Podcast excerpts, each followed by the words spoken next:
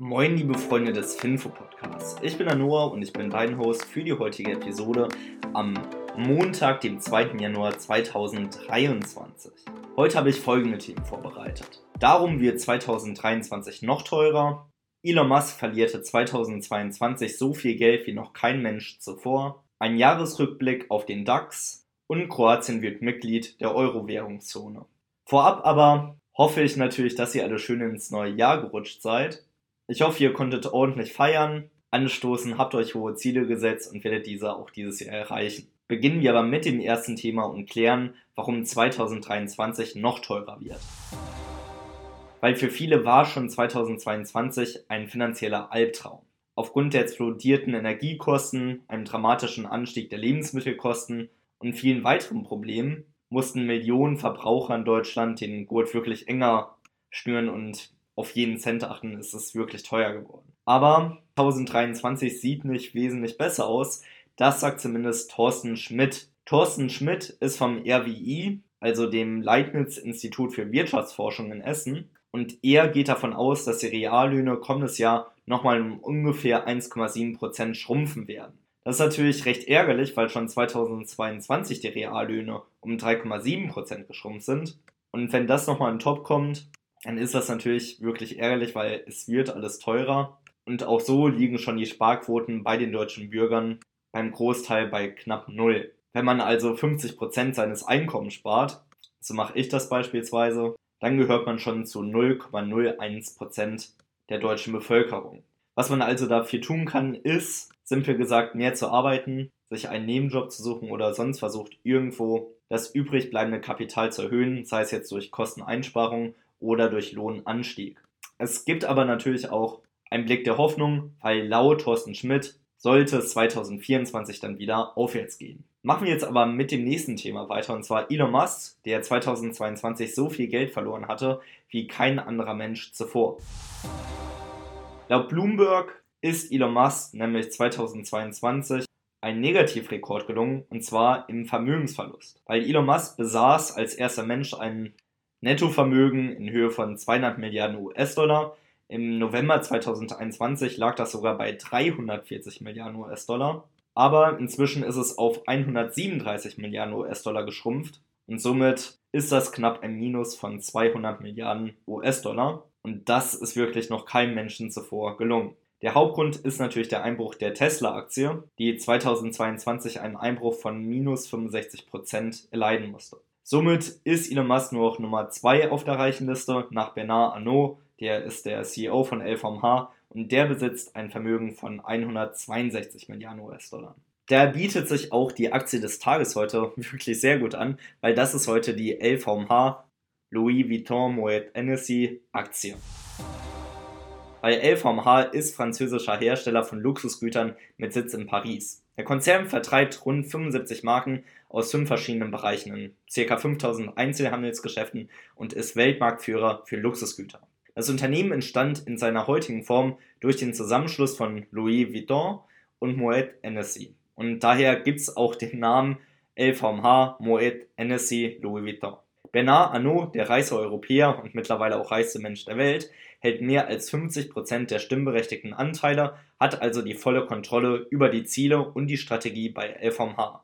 Und seine Strategie für LVMH nennt er deutlich. Wir haben nur ein Kriterium, die beste Qualität und die elitärsten Produkte in jeder Kategorie auf der gesamten Welt. Arnault setzt mit LVMH vollständig auf Exklusivität. Für ihn ist klar, Exklusivität ist der Grundtreiber, der fast alle anderen Geschäftsfunktionen beflügelt. Und zwar höhere Margen, Mehr Verhandlungsmacht, Verknappung erhöht die Nachfrage. Und die Strategie geht auch wirklich auf, weil seit Jahren wächst LVMH beeindruckend schnell und erreicht dabei exzellente Gewinnmargen von rund 25%. Und es gibt insgesamt fünf Geschäftsbereiche von LVMH. Und zwar einmal Watches and Jewelry, Wines and Spirits, Perfumes and Cosmetics, Fashion and Leather Goods und Selective Retailing. Und das Ganze ist so erfolgreich, dass LVMH im Allaxen Qualitätsscore die vollen 10 von 10 möglichen Punkten erzielt, ist somit ein klares Qualitätsunternehmen, ein intaktes Wachstum, die komfortable Verschuldung und die guten Zukunftsaussichten machen den Luxuskonzern zu einer interessanten Investition. Und wenn du mehr zur LVMH erfahren möchtest, dann lege ich dir natürlich die ausführliche Analyse von alle Aktien ans Herz und schau dir auch gerne einmal die Kennzahlen auf eulerpool.com an. Das Jahr ist vorbei und weitermachen würde ich deswegen auch mit einem kleinen Jahresrückblick auf den DAX. Weil der deutsche Leitindex DAX hat den letzten Handelstag 2022 mit 14.000 Punkten geschlossen. Und das bedeutet, dass aufs Jahr gerechnet ein Verlust von 12,3% realisiert worden ist. Das ist nicht so gut und ist tatsächlich der schlechteste Börsenjahresabschluss seit rund vier Jahren.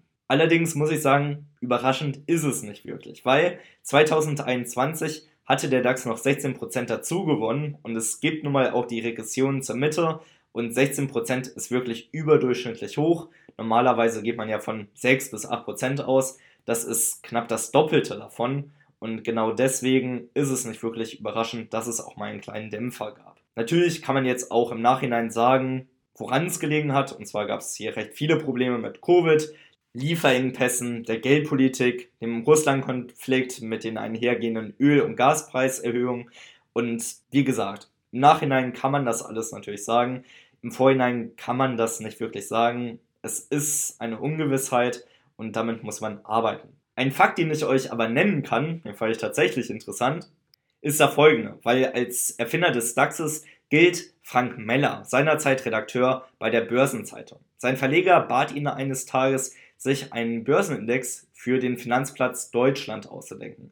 Und der Verlag war von dem Exposé so begeistert, dass er dieses einigen Bankexperten zeigte und somit war dann auch der DAX geboren.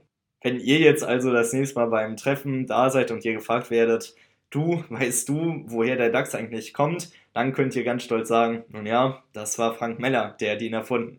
Zu guter Letzt kommen wir aber auch zu Kroatien, die Mitglied der Euro-Währungszone werden. Kroatien wird das 20. Mitglied in der größten Währungszone der Welt. Damit steigt die Zahl der Entscheidungsträger der EZB, Ratsvorsitzenden, auf 26 politische Entscheidungsträger, wobei der Gouverneur der kroatischen Nationalbank, Boris Vojcik, beitritt. Christine Lagarde als Chefin der EZB hat das Ganze sehr begrüßt und hat auch nochmal hervorgehoben, dass der Euro eine attraktive Währung sei, die den Mitgliedern mehr Stabilität bringt. Hoffen wir also, dass sie hiermit recht behält. England hätte es auf jeden Fall auf kurzer Distanz besser getan, im Euro zu bleiben, weil was mit dem Pfund passiert ist, das haben wir alle mitbekommen. Jetzt aber bleibt mir nichts anderes übrig, als euch einen fantastischen Start ins neue Jahr zu wünschen.